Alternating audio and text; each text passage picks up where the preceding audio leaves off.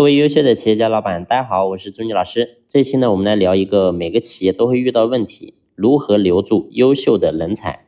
那么，企业从创立到现在呢，我相信每一个企业都会遇到这个问题，就是人才到底该怎么留住？我相信呢，我们当老板的一定对于某一个员工的流失是后悔莫及的啊！为什么我们没有留住他啊？所以。当我们遇到这个问题的时候，我们有没有真正去反思过为什么人才会走呢？所以留住人才它是有方式方法的，但是核心在于哪里？是在于我们老板的段位，你是靠什么去留住他啊？那么留人呢，其实有三种方式。这一期呢，我们就先聊第一种啊，也是最次的一种留人方式，叫做用情感留人。所以很多的企业呢，都会跟员工去谈那个感情。说哎，这个我跟你怎么样好啊？称兄道弟的啊，私底下是朋友还是怎么样啊？对吧？这是情感留人，但是事实上，情感留人行不行呢？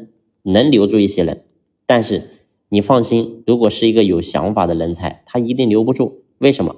如果说光靠情感，你不给利益啊，他到手的收益是很少的，或者你这个企业根本就没有未来。你告诉我，他怎么可能会留得住呢？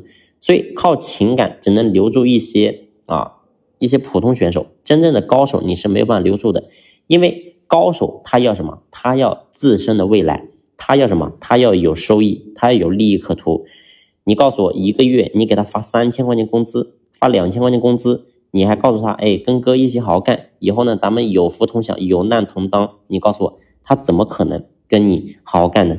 所以记住，这是我们无数老板啊都会犯的一个错误。啊，就是靠情感去留人，所以记住，情感留不住真的人才。那么很多人说啊，我的企业没有利润啊，我也没办法呀。所以这又是另外一个维维度的问题了啊，就是我上期讲的啊，如果说你想要啊，又想要靠情感，又想靠利益，那么你又没有利益给的时候，这个时候你应该好好去思考你的公司的盈利啊模式有没有问题啊，好好去思考一下啊。所以这是我们留人的。